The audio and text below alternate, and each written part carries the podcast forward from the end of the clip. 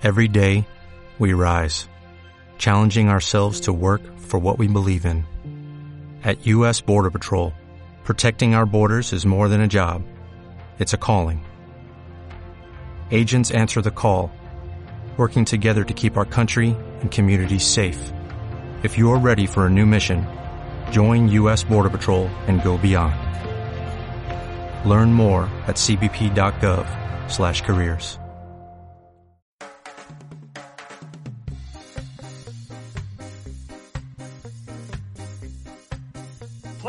Hola, hola, sean todos bienvenidos a un nuevo episodio de Desde el Bullpen, un podcast de grandes ligas. Ya tenemos, señoras y señores, a los finalistas que pelearán por quedarse con el título en el año, bueno, que quedará marcado como el año del COVID. Las dos series de campeonatos se tiraron al máximo de siete juegos y ya conocemos a los campeones tanto de la Liga Americana como de la Liga Nacional,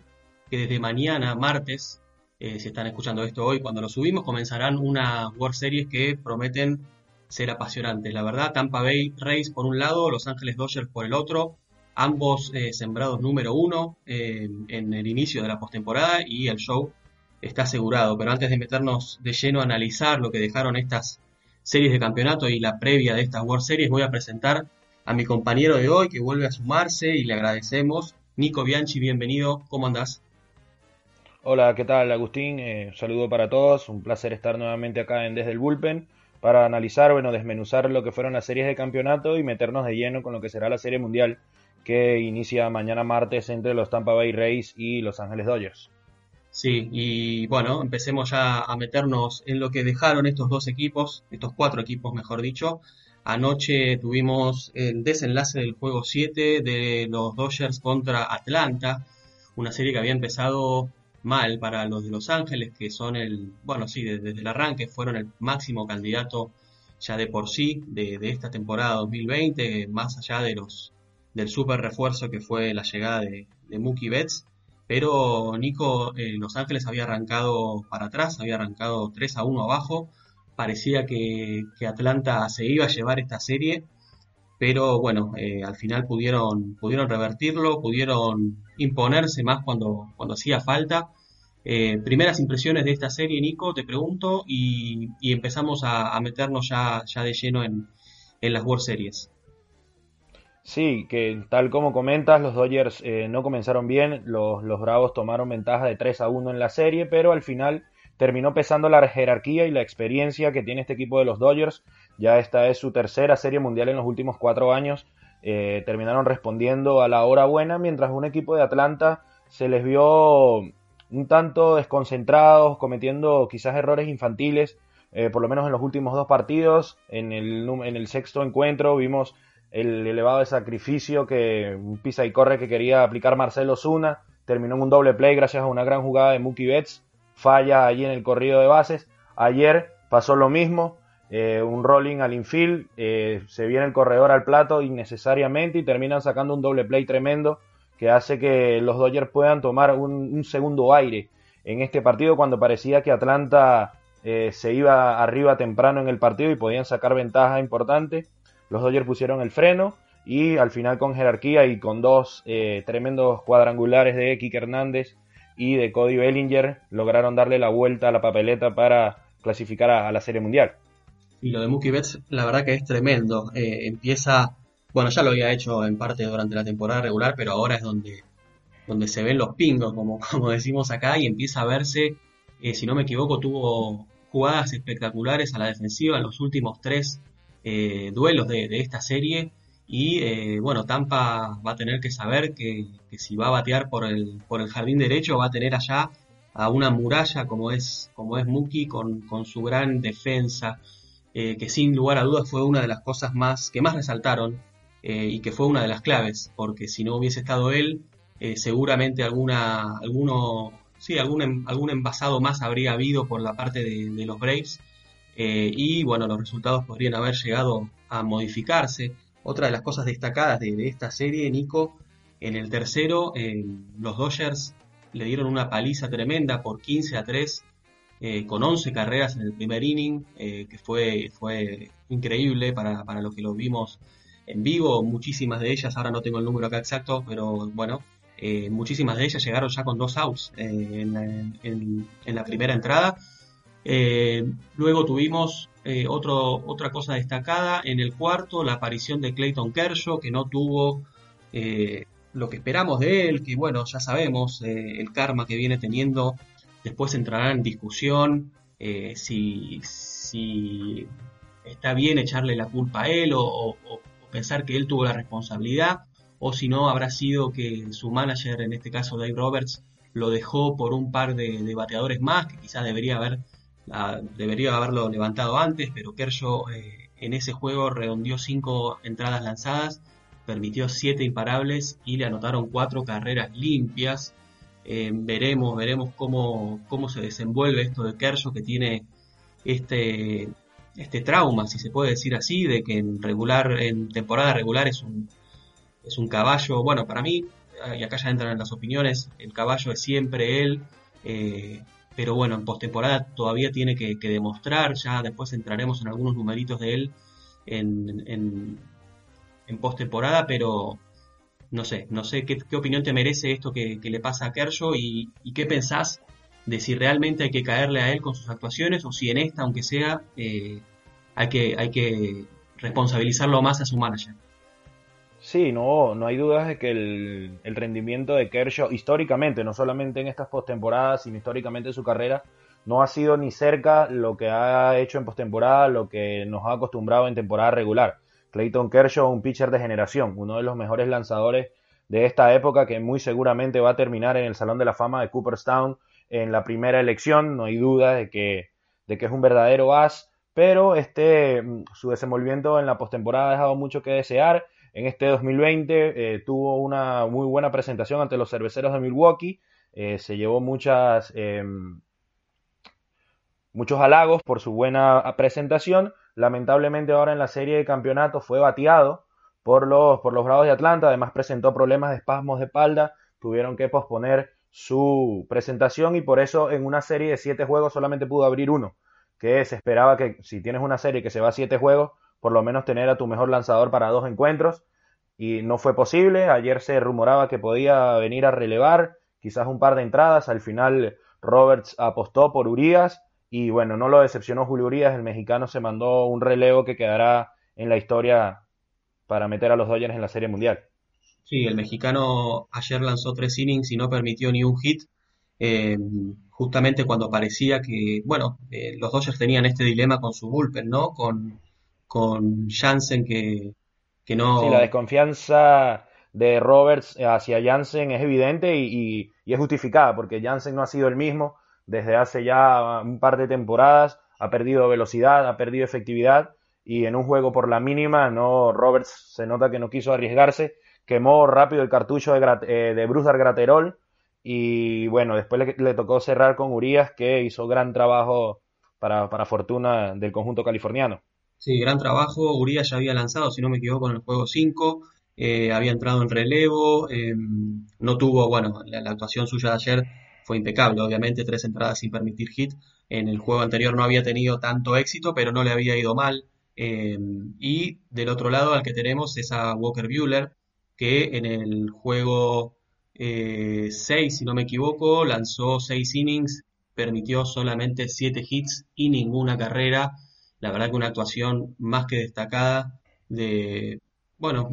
el, el as eh, con, con, Kershaw, no sé, son el 1-2, me parece que eh, Bueller es más el número 1, eh, más que nada por actualidad, ¿no? Kershaw es un histórico y nadie lo va a discutir en, en, Los Ángeles, pero, pero Bueller de seguir así,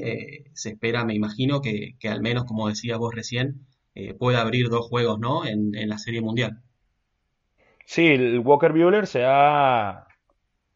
ubicado como el abridor número uno de los Dodgers en esta temporada, por, lo mismo que hemos mencionado de Kershaw, que también ya la edad eh, está pasando factura, sin embargo sigue siendo uno de los mejores. Estábamos hablando de Urias, no quería dejar pasar esto. Eh, sus números en esta postemporada del 2020, en cuatro juegos que ha lanzado, cuatro ganados, cero perdidos, 0.56 de efectividad en 16 entradas lanzadas, tiene 16 ponches. Para destacarlo de Urias, ha pasado por debajo de la mesa su trabajo, pero la realidad es que cada vez que Roberts le ha dado la pelota, lo ha ayudado y en un sobre todo con un bullpen que tienen los Dodgers, que no siempre ha sido su fortaleza en este 2020, han demostrado que han dado el paso adelante y que finalmente eh, Dave Roberts puede confiar en su relevo para finalmente conseguir el título que se les ha hecho esquivo en las dos series mundiales anteriores que estuvieron presentes, en 2017 con los Astros y en 2018 con los Red Sox. Sí, gran comienzo de serie también volcándonos a Atlanta de Freddie Freeman y, Ozzy Alvis, que tuvieron batazos claves, que fueron, fueron decisivos. Eh, luego, bueno, con el correr de, los juegos, eh, no fueron quizás, eh, aunque siempre fueron peligrosos porque eran con Ronald Acuña de los bates más, más encendidos. Ronald Acuña quizá no tuvo su, su mejor serie, pero Freeman y Alvis, sobre todo en el segundo juego, si, si no recuerdo mal, cuando Atlanta gana 8 a 7 en, un, en uno bastante cercano, con, bueno, una sola, una sola carrera de diferencia, fueron muy importantes. Eh, y si pensamos en los lanzadores de Atlanta, Atlanta abrió con eh, tres eh, rookies, tres novatos, el juego 2, 3 y 4, Ian Anderson, Kyle Wright y Bryce Wilson. sorprende un poco porque, bueno, siempre se dice, ¿no, Nico? Que en postemporada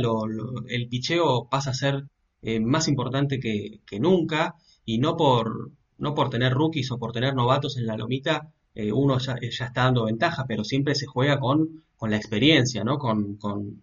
estar ahí parado y eh, poder anteponerse ante,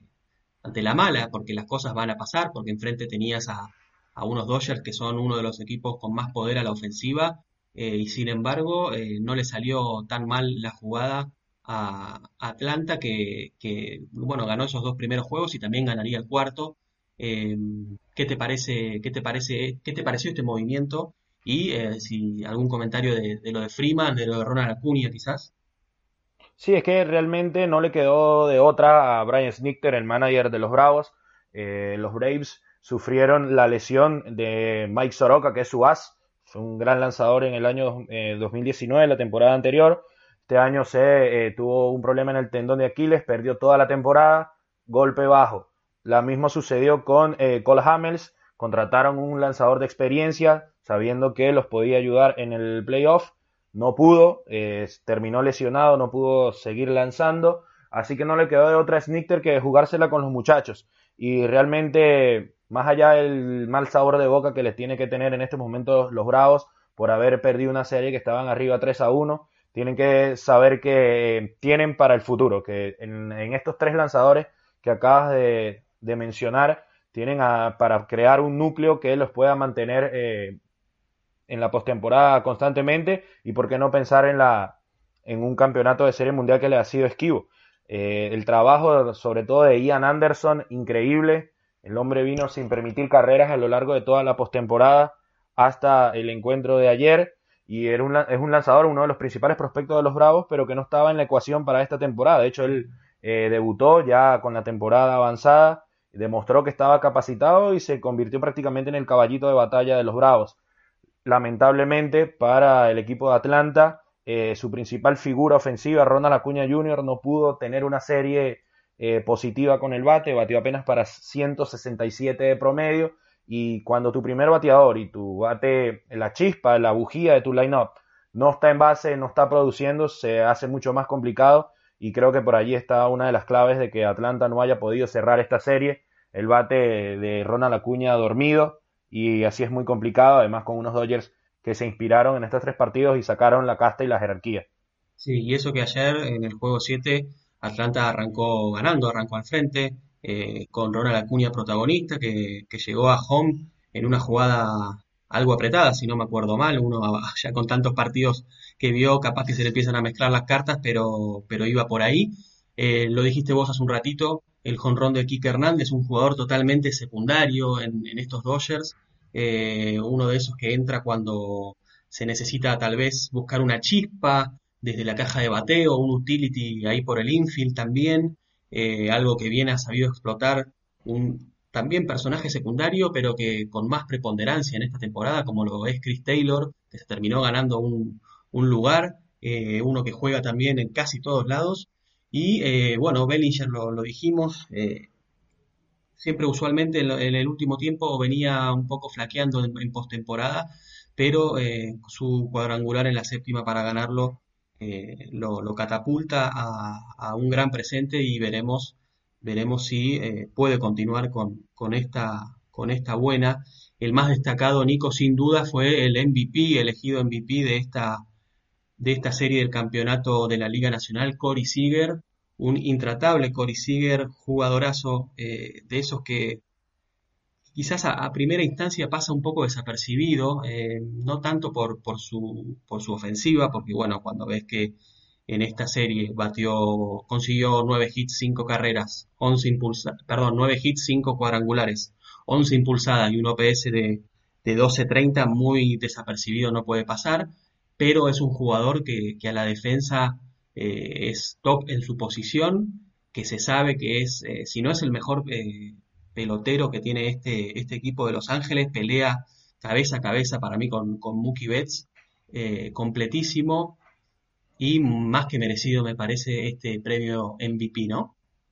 Sí, no, no hay dudas, no había otro candidato para llevarse el premio MVP, más allá de que ayer eh, no, no tuvo todas consigo, se fue 5 nada y dejó a cinco corredores en base que pudo haber significado la eliminación de los Dodgers, pero para eso esto es un deporte en equipo. Seager cargó al equipo hasta el séptimo juego y ayer apareció Bellinger, que había estado apagado toda la, toda la postemporada. Así que ahí tiene merecido el premio Corey Seager, como tú dices, un jugador de bajo perfil, que obviamente es una superestrella, pero quizás su misma personalidad y su estilo de juego lo hace pasar eh, por debajo de la mesa en un equipo que además está plagado de estrellas con un Mookie Betts y un Cody Bellinger, el mismo Kershaw suelen llevarse todos los reflectores. Hasta el mismo Justin Turner, eh, con el tema de la barba roja y la publicidad y todo este tipo de temas, suele llamar más la atención Turner que Seager. Pero lo hecho por Seager en esta serie de campeonato demuestra que es una, una pieza muy valiosa para los Dodgers, que muy pronto está por convertirse en agente libre.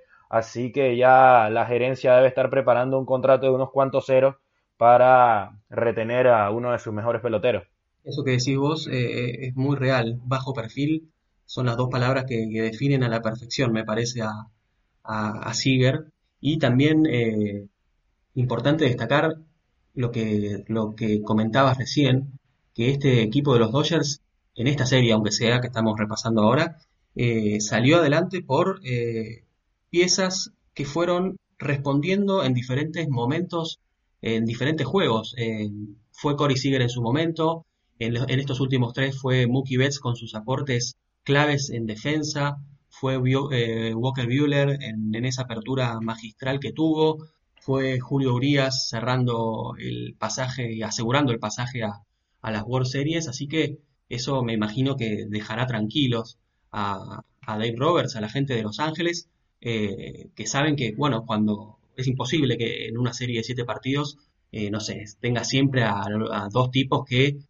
no te fallen una, que sean impolutos, en cambio, si tenés eh, diferentes piezas que en, distintos momentos pueden contribuir a, la meta final, me parece que es una manera más segura de, llegar al éxito, ¿no? Y Nico, dando vuelta a la página, vamos a, ver ahora lo que pasó del otro lado, en la americana, porque Tampa Bay Rays se impuso eh, ante Houston Astros, una serie que había arrancado totalmente dispareja, porque los Rays habían adelantado 3-0 parecía que, eh, nada, que, bueno, al estar 3-0, ganando uno más, el equipo de Kevin Cash se aseguraba el, boleto a la Serie Mundial, pero apareció Houston, apareció el walk-off de, Carlos Correa, apareció las buenas, eh, los buenos lanzamientos de Framber Valdés, apareció Altuve en algún momento también, que al principio de esta serie tuvo errores y muy importantes porque le costaron carreras a su equipo. Pero, Nico, primeras impresiones de, esta serie que dejó a Houston eliminado justamente cuando parecía, o al menos a mí me parecía que después de remontar un 0-3, eh, la cosa iba a estar eh, muy claramente para el lado de ellos, para el lado de los Astros, que venían con un, un, envión anímico impresionante, y del otro lado los Reyes golpeados, me imagino, porque es, es normal estar 3-0 a, que te empaten la serie y estar a uno de, quedar eliminados. Primeras impresiones, Nico, de esta serie. Sí, fue una, una, tremenda serie, una de las mejores series que he visto yo personalmente en los últimos años. Eh, el 3 a 0 que tenía Tampa a la altura del tercer partido era muy engañoso. Habían dominado, pero fíjate, el primer encuentro lo ganan con marcador de 2 por 1. El segundo encuentro se imponen 4-2. Luego ganan 5 por 2 y ahí ponen contra la pared a los Astros de Houston, pero por mínimos detalles, como comentaste, Altuve no estuvo bien en la defensa, dos errores costosísimos que eh, valieron carreras para el rival y que complicaron a los Astros. Luego, los Astros lograron mejorar, empezaron a batear en momentos clave, salió el batazo oportuno, mejoró la defensa y lograron ganar los siguientes tres encuentros para meterse hasta el séptimo juego. Pero fíjate, los Astros ganan 4-3 el cuarto juego, vuelven a ganar 4-3 el quinto juego, el sexto juego lo ganan 7 por 4. Fue una serie completamente pareja de detalles, de que los managers tuvieron que mover el picheo. Kevin Cash eh, muy eh, criticado en par de ocasiones. En el sexto partido, eh, muchos dicen que movió, que sacó antes de tiempo a Ian Snell, a Blake Snell. cuando lo saca al, bullpen, le voltean el partido automáticamente y comenzaron las, las críticas. Pero eh, esto lo que hay que tener claro es que Cash maneja su picheo de esta manera. Así ha venido trabajando Kevin Cash no solo esta temporada, sino de que es el manager de los Rays y ha sido una fórmula que los ha llevado constantemente a la postemporada y estar peleando sin tener un gran presupuesto. El plan que trae los Rays es no permitir o tratar de limitar lo máximo posible a que la ofensiva contraria enfrente por tercera vez a tu lanzador abridor, ya que según las estadísticas eh, en, esta, en la tercera ocasión los números suelen aumentar, los números ofensivos. Por eso le quitó la pelota a en el sexto juego, no salió bien. Y aún así, en el séptimo, con su caballo allí, con Charlie Morton, también lo saca sin importarle nada. Esta vez sí le responde su picheo, su bullpen, que es uno de los mejores de las grandes ligas, eh, como le llama él, el establo que tiene en el bullpen, y hicieron el trabajo y lograron cerrar una serie increíblemente, tal como tú habías dicho, todo el mundo daba a Houston como para pasar a la, Serie Mundial, porque como dicen por allí, caballo que alcanza gana, vienen con el momentum, con la, inspiración, pero se quedaron cortos, eh, no pudieron eh, batear en este último encuentro y los Reyes con un rally en el primer inning sentenciaron el partido. Sí, me quedo con la imagen de Blake Snell cuando sale, que sale medio puteando al aire, simpático momento, me imagino, no para, no tanto para Kevin Cash, que igual de todas maneras conocerá la personalidad de, Snell, que es, es, un tanto extrovertida quizás, no llegando a, a extremos como puede ser, eh, no sé, Trevor Bauer, que sabemos que es alguien que, que habla mucho, que bueno, después lo, lo, lo, sustenta con su rendimiento, ¿no? Pero, pero Blake Snell es uno de ellos también, ganador de, de Cy Young, y no le hizo nada de gracia cuando, cuando su manager lo fue a, sacar de ese juego. Otras cositas de esta serie, bueno, arrancó con estos eh, errores de Altuve y eh, todo esto se magnificó justamente porque los Astros eran, y bueno, lo digo en pasado porque ahora ya quedaron eliminados, pero eh, los enemigos públicos número uno de, de, esta temporada de MLB. Recordemos todo el escándalo del robo de señas que protagonizaron con personajes como Carlos Correa, que, en lugar de, salir a hablar en son de paz y en tono conciliador, quizás no eligió la mejor manera en su momento para, expresarse y terminó siendo el más castigado por, por la opinión pública, por, por, por el público en general. Eh, y Altuve era uno de ellos también, no por, no por esto, porque bueno, él salió directamente a, a pedir disculpas, pero era una de las estrellas, es una de las estrellas junto a Correa y quizás con, Springer también de, este equipo. Y en el segundo juego eh, empezó con, problemas de fildeo, algo raro en él, que no, que no, no nos había acostumbrado. Hay que salvarlo también un poquito. El primer error ese también es parte culpa de, de Gurriel, el primera base cubano, que no sé, no, no, no levantó del todo bien de esa pelota y termina llegando Choi a, primera base corriendo casi a, ritmo de trote. Eh, y después llegaba un jonrón de Arosarena eh, a la postre MVP de esa serie. O sea que ese error le costó a los Astros tres carreras porque estaban por sacar el último out de esa entrada para salir del inning. Y por si las cosas se podían poner peor y con todo lo que se, se habló luego de esa acción de Altuve en el juego siguiente, el juego 3, que Reis también ganaba, ganaría 5-2. Otro error de Altuve eh, en una situación de rutina, como se suele decir, una jugada eh, de las que los jugadores de béisbol hacen, no sé, 50 veces. Sí, esas que, que practican todos los días eh, antes de comenzar el juego, una jugada literalmente de rutina. 50 veces por semana, no sé, por decir un número, eh, no, no una jugada apretada ni nada, también le volvió a costar, luego por suerte para él eh, no tuvo más errores en esa serie, o al menos ningún error que, que le terminó costando carreras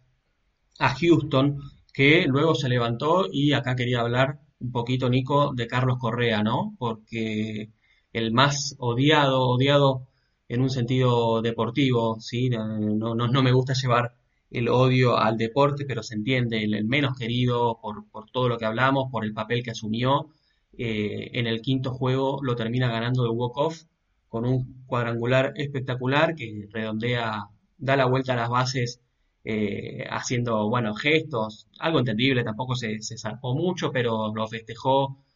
como está bien que lo festeje y eso genera un poco más de, controversia a su alrededor, ¿no? Porque Correa ya, si no me equivoco, luego de la serie con los Twins había dicho que acá estamos, eh,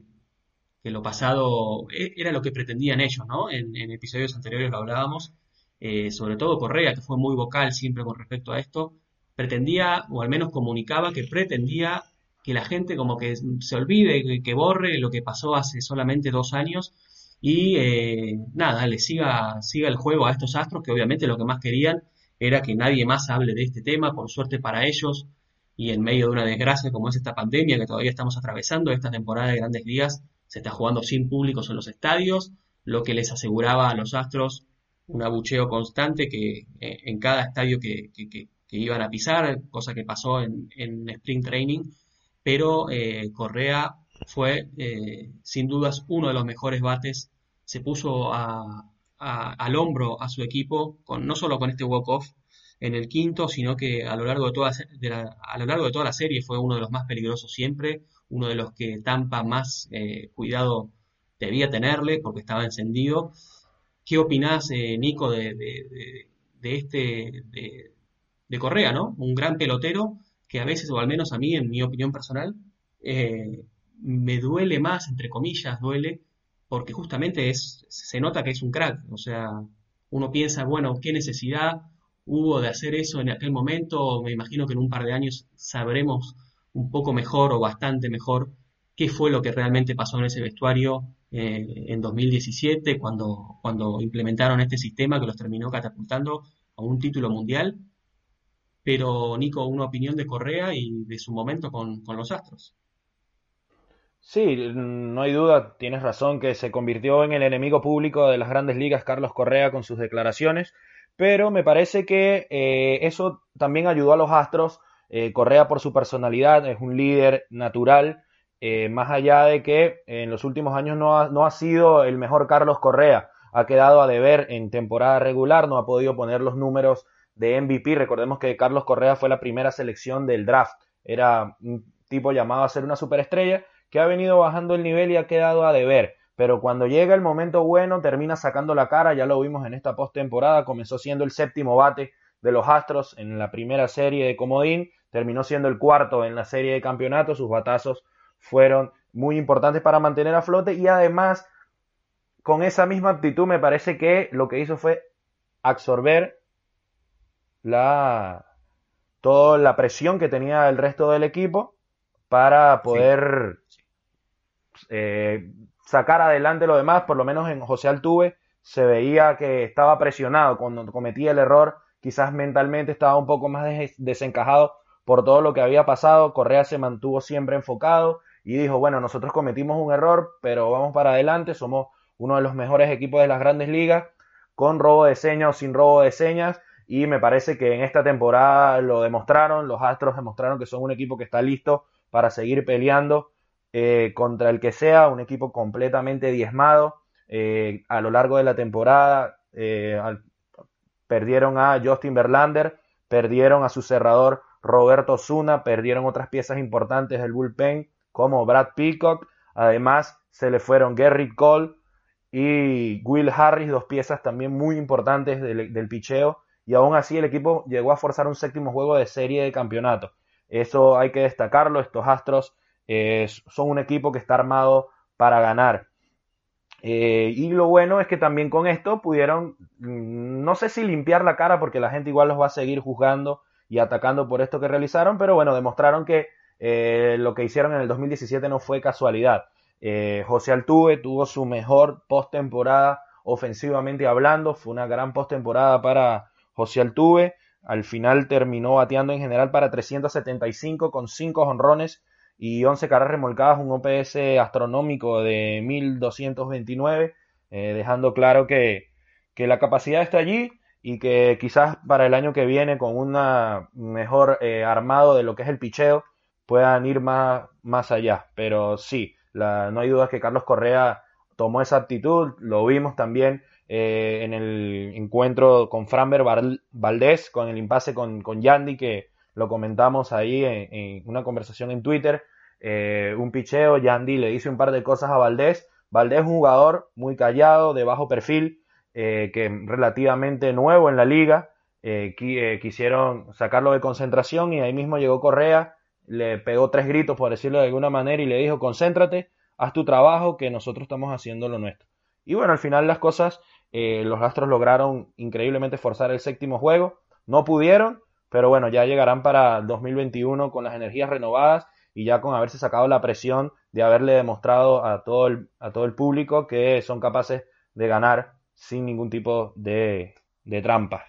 Sí, eh, esta actitud de Correa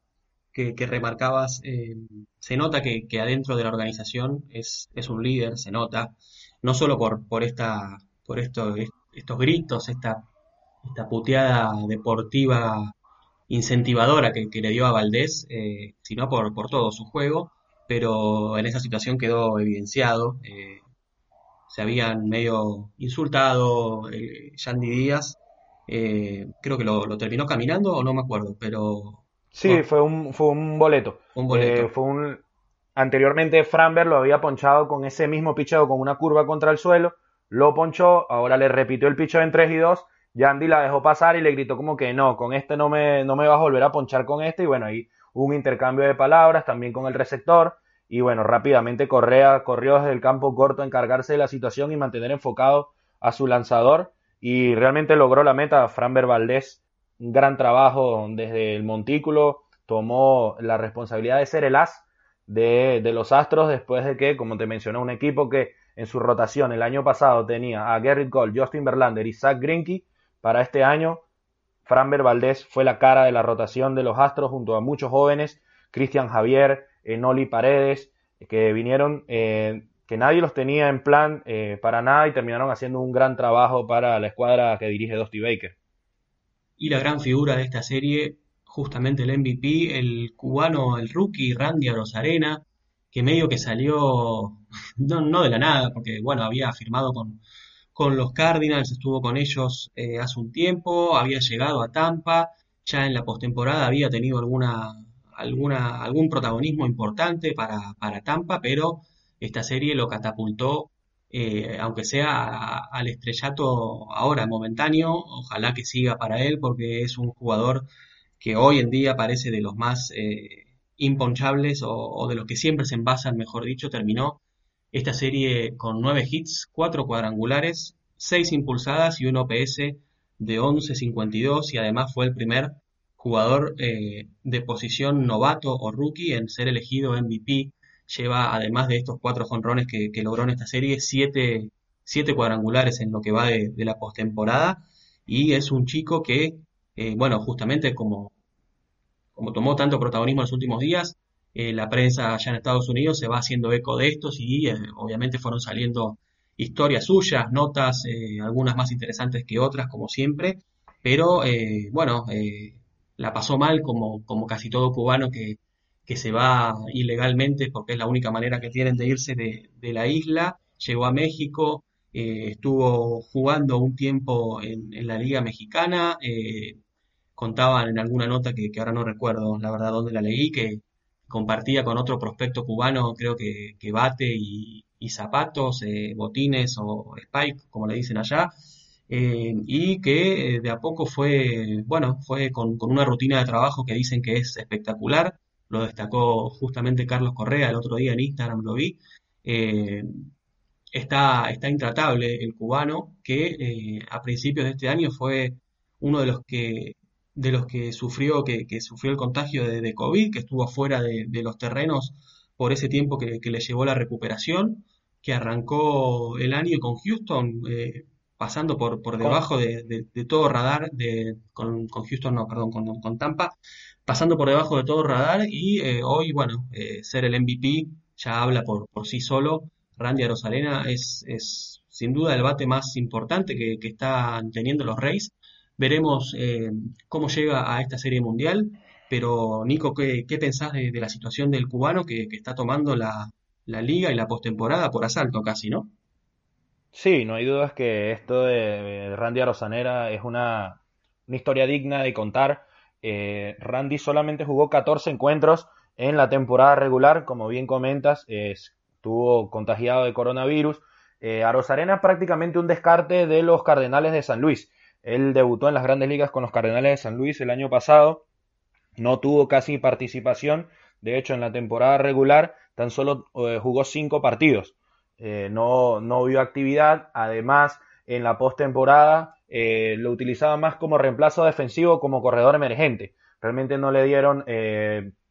espacio, momento para poderse mostrar. llegó vía cambio a los Reyes eh, tuvo todos estos contratiempos, pero cuando volvió, apenas llegó a Rosarena a grandes ligas con los Reyes, comenzó a batear. En tan solo 14 partidos de temporada regular, conectó 7 honrones, 3 dobles y un triple, lo que te da eh, una pequeña muestra de lo que es la,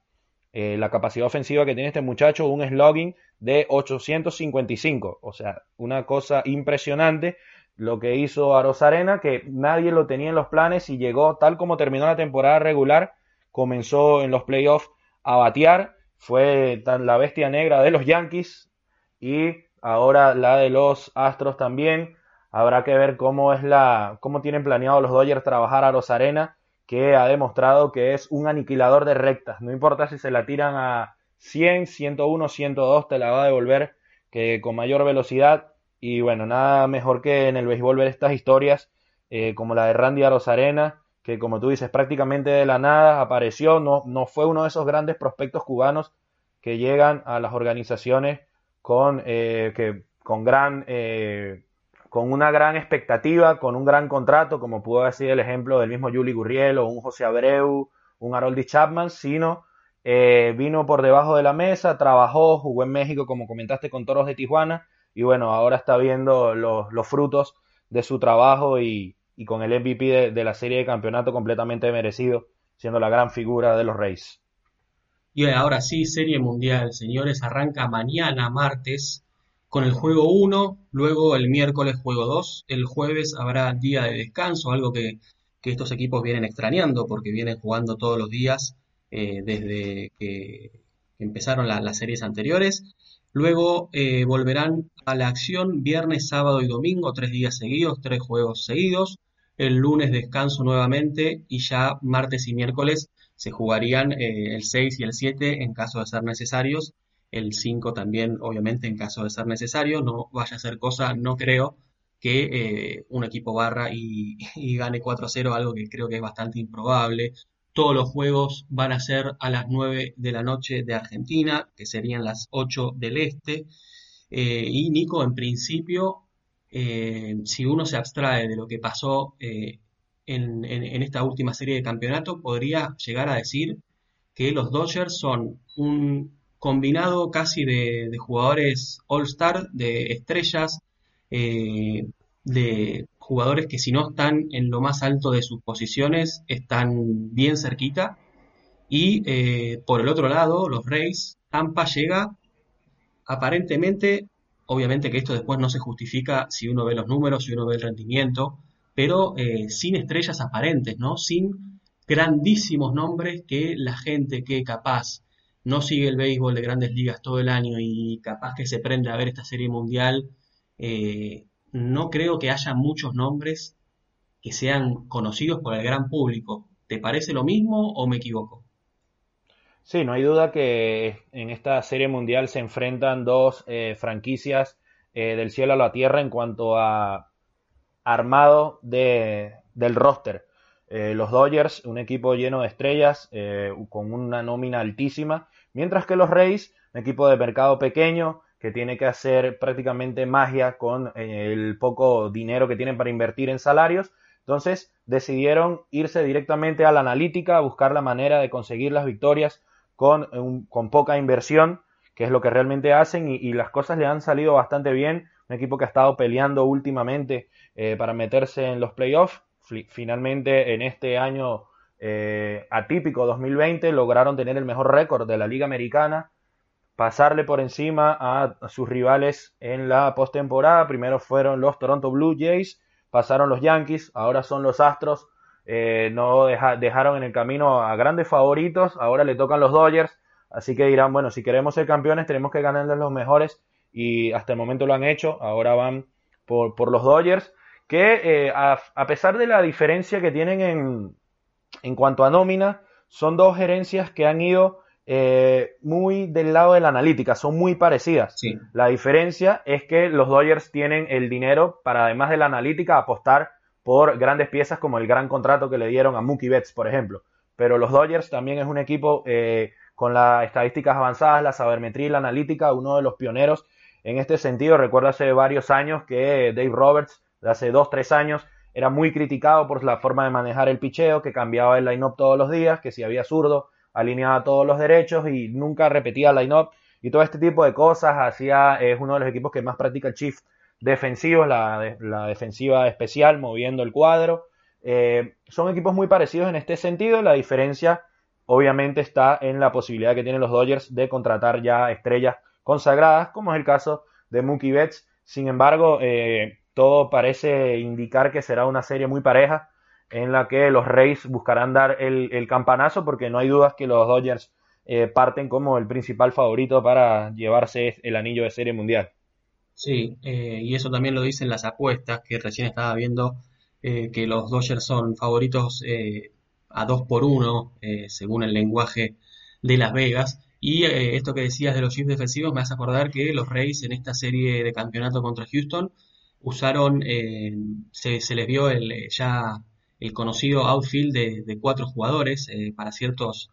para ciertos para enfrentar a ciertos bateadores eh, si no me equivoco el que uno de los que pasaba a integrar este jardín de, cuatro era era Brandon Lau que bueno luego pasaba a, la segunda base si no me equivoco estaba jugando la segunda y eh, seguramente lo veremos también en algún momento en esta serie mundial. Y hablando de, de, lo que comentabas de, de la diferencia de, las nóminas levanté un dato de, Twitter de Domingo Tavares, eh, que, tuitea este tipo de datos interesantes, arroba Domingo Tavares guion bajo en, esa red social, ponía que eh, esta serie mundial va a encontrar a, dos equipos eh, bastante dispares, obviamente, como veníamos hablando. Uno es la tercera menor nómina, o sea, de, total de, de los salarios, podríamos traducirlo, contra la segunda mayor, la diferencia es de 79.6 millones de dólares, obviamente a favor de los Dodgers, que son los que más, eh, que más gastan, los segundos que más gastan contra los Rays. Eh, y me pareció interesante que hacía esta, esta salvedad, los 10 mejores pagos de Tampa, ¿cómo llegaron eh, al, al, roster de grandes ligas? Bueno, 5 de esos 10 llegaron por medio de cambios, de trades. 3 por desarrollo propio, por, por la granja del equipo, y 2 solamente por agencia libre. En cambio, del otro lado, los Dodgers, que tienen una billetera muchísimo más grande, obviamente, que Tampa, cinco llegaron por agencia libre, dos habíamos dicho que eran de, agencia libre de Tampa, cuatro por desarrollo, que se comparan con tres de Tampa, o sea, bastante igualado, y solo uno por cambios contra los cinco de Tampa. Así que viendo estos números, aunque sea muy por arriba, ya te da una idea de cómo cada gerencia construye o decide construir con los recursos que tenga eh, su equipo, ¿no? Y queda bastante evidenciado las diferencias de, estas dos franquicias. Eh, otra cosita para, mencionar, los Rays llegan a su segunda serie mundial en la historia, la anterior fue en 2008 cuando cayeron con Filadelfia, eh, con los Philadelphia Phillies, y bueno, del otro lado los Dodgers, bastantes más habituados a, estas instancias. Quizás, ¿por qué no?, eh, pueda llegar a jugarles a, favor esa experiencia, ¿no? Porque tienen, más allá de jugadores de más historia o, con más experiencia, esta va a ser la tercera serie mundial en los últimos cuatro años. En 2017 cayeron contra Houston y en 2018 cayeron contra Boston. Y otra cosita que quería repasar, Nico, que hablamos al comienzo, son los números de Kershaw, ¿no? Que seguramente eh, va a ser eh, bastante importante, aunque sabemos que van a tener a Walker Bueller seguramente abriendo dos partidos. Eh, luego quizá tengan algún día de, de bullpen o, abriendo con, con, Dustin May, por ejemplo. Pero si vemos los números de Kershaw en temporada regular, 175-76, el balance de victorias y, y derrotas la verdad que apabullante, una efectividad de 2.43 y en cambio en postemporada la cosa, la cosa se modifica bastante, el récord pasa a ser de 11-12 y con una efectividad de 4.31 y si achicamos todavía más el margen y nos fijamos solamente en series mundiales que ya, que ya abrió, que ya lanzó Kershaw, está 1-2 con una efectividad de 5.40, así que eh, sin lugar a dudas va a ser uno de los, de los puntos a, seguir. Eh, el día que abra Kershaw, para bien o para mal, eh, veremos qué, pasa, qué, qué, pasará con él, pero va a tener la lupa encima, ¿no, Nico?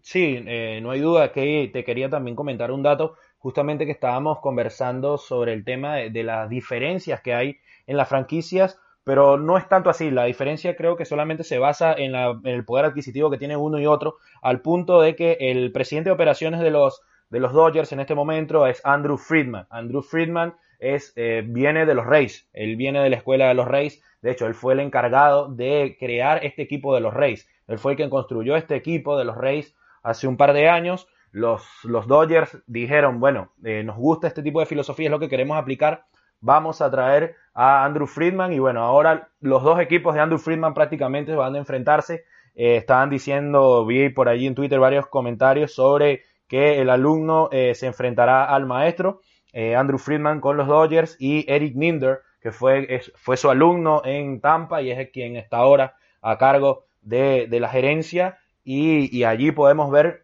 lo que conversábamos de las similitudes que tienen como filosofía con el tema de la analítica y construcción de roster, porque más allá del poder adquisitivo que tienen los Dodgers, el trabajo que viene haciendo el equipo en producción de prospectos es increíble. Eh, producen y producen jugadores año tras año que a veces tienen que salir de ellos y canjearlos porque eh, ya no tienen dónde, dónde ponerlos. El caso de Alex Verdugo, un jugador que estaba listo para ya ser titular en las grandes ligas, no tenía espacio y dijeron, bueno, vamos a entregarlo Vamos, entregaron también a Kenta Maeda, otro lanzador que mucha gente diría que podría ayudar mucho, pero eh, mucho talento en este equipo de los Dodgers, muy bien armado, tanto como dijiste, vía cambios, eh, vía agencia libre y vía granjas, eh, muy bien armado el trabajo que ha hecho Friedman, muchas veces pasa desapercibido, muy poca gente habla sobre el trabajo que hace la gerencia o de un gerente general o presidente en general, pero en este caso hay que destacarlo porque prácticamente es el arquitecto de estos dos equipos, estos dos rosters que llegan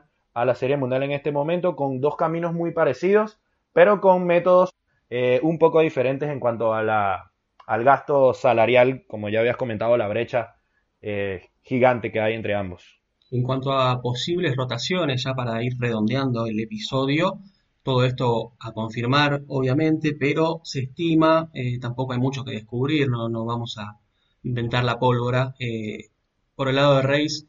podrían abrir con Tyler Grasnow en el juego 1, luego Blake Snell y Charlie Morton en el 2 y el 3, y el 4 tendría chances de ser eh, abierto por eh, Ryan Yarbrough y eh, pasar al bullpen rápidamente, aunque bueno, como, como habíamos mencionado, Tampa es uno de esos equipos que no duda, o Kevin Cash, mejor, dicho, sustentado por un equipo analítico eh, no duda en levantar a sus abridores eh, por más que, tengan un Sayang o por más que sean, no sé, quien sea. Eh, el juego 4 podría ser un, juego de opener con Yarbro y luego pasar al bullpen con nombres como Fairbanks, Diego Castillo, José Alvarado, el bullpen de Tampa es sin duda uno de los puntos más fuertes de, la franquicia y del lado de,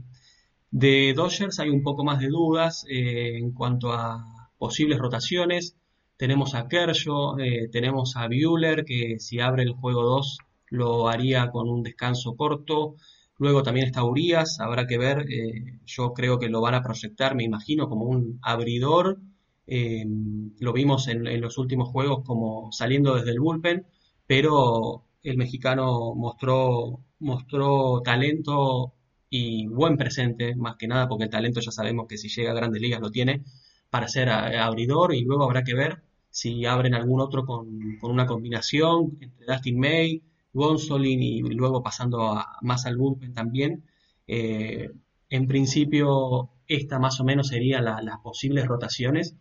Y eh, Nico, para, para ir despidiéndonos, te voy a pedir un pronóstico y también eh, si, si, te quedó algo en el tintero para tirarlo ahora. Yo no, no, no mira, la verdad, eh, iba a decir yo Dodgers en 7. Eh, me parece que Tampa llega muy con lo justo. me encanta el proyecto de Tampa, me encanta la idea de que,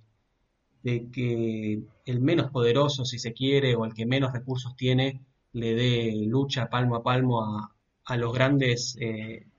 presupuestos pero me parece, y también quisiera que sea así, eh, por, sobre todo por Kershaw, que, me parece que merece hace rato eh, y se le viene, se le viene esquivando el trofeo de, Serie Mundial. Yo tengo a Dodgers en 7. Em, ¿Vos qué pensás? Y, ya nos vamos despidiendo. Sí, no, eh, también no hay dudas que los Dodgers son los principales favoritos para llevarse el título. También me quedo con los Dodgers en 6 partidos un dato que te quería tirar que estuve leyendo de Sarah Langs en Twitter. Eh, los equipos eh, que conectan más honrones en un partido que su rival tienen récord de 31 y 4. 31 ganados, 4 perdidos, cuando el equipo batea más honrones que el contrario.